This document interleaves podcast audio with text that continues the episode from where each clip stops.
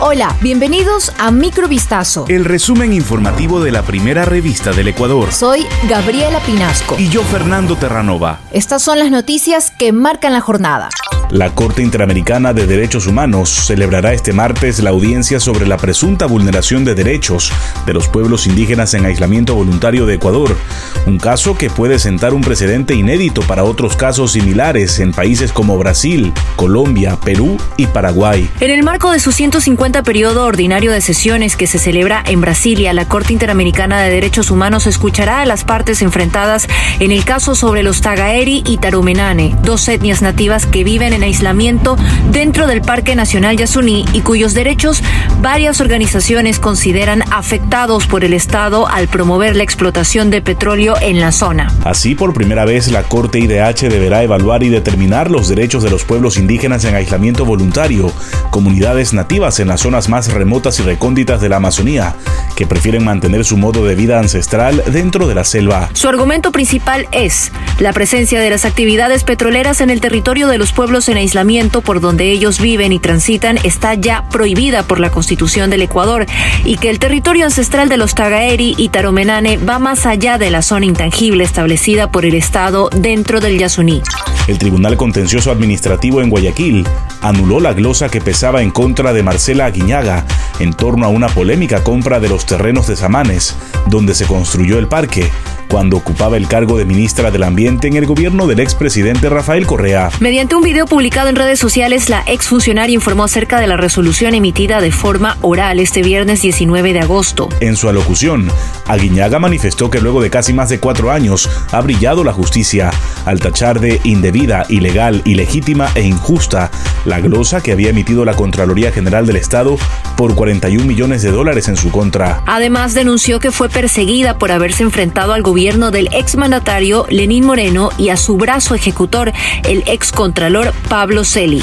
Un cargamento de 255 kilos de cocaína fue decomisado por la Policía Nacional cuando era transportado por carretera en un camión, según informó la institución. La droga estaba escondida en un falso fondo del camión y acondicionada en 221 bloques rectangulares que llevaban el distintivo 488 como marca de la organización de narcotraficantes a la que pertenecen. El decomiso se efectuó cuando el camión transitaba por la amazónica provincia de Pastaza, situada en el sureste del país. Ecuador fue el tercer país que más drogas incautó en el mundo durante 2021, solo superado por Colombia y Estados Unidos, según los datos compilados por la Oficina de las Naciones Unidas contra la Droga y el Delito en su último informe mundial sobre drogas.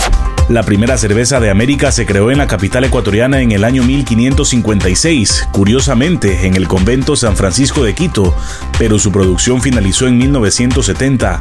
Nunca se comercializó. 50 años después, un grupo de investigadores logró resucitar dicha bebida a partir de una astilla y hoy comparten el trasfondo de catolicismo, culturas secretas y autenticidad que circunda esta bebida primigenia. La historia de la cerveza en América va de la mano con la evangelización. Habían pasado cerca de 30 años desde la conquista de los españoles al territorio americano.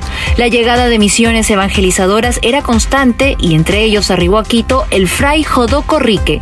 Él sembró trigo en Quito para elaborar las hostias para evangelizar, pero vio un problema con los indígenas. Bebían mucho. Fray Jacodo se introdujo mucho en esta nueva cultura. De hecho, en los libros se indica que él aprendió a hablar y generó una buena relación con los locales. Así identificó su debilidad, la chicha. Fray Jodoco mezcló los granos europeos, trigo y cebada, con los locales, es decir, el maíz, para elaborar la cerveza. Se convertía así en la primera cerveza mestiza del mundo. Se unieron dos culturas en una bebida. Lea este reportaje completo en vistazo.com. La ciudad costera china de Xiamen, perteneciente a la provincia suroriental de Fujian, está realizando pruebas PCR diarias a todos los pescadores y sus capturas, informan hoy varios medios locales. En el distrito de Jimei es común ver a los pescadores esperar su turno para hacer su prueba y a su vez elegir algunos de sus productos pescados como muestra para que también realicen su pertinente test. De acuerdo con el Departamento Legal y Político del distrito, estas muestras a los trabajadores y a sus capturas son necesarias porque algunos pescadores realizaron actividades ilegales o entraron en contacto con otros navíos en alta mar, razón por la cual importaron el coronavirus. Según la Oficina Municipal del Desarrollo Oceánico de la ciudad, estas medidas se están implementando desde junio, pero solo ahora han ganado repercusión a través de las redes sociales del gigante asiático. Esto fue Microvistazo. El resumen informativo de la primera revista del Ecuador. Volvemos mañana con más. Sigan pendientes a vistazo.com y a nuestras redes sociales.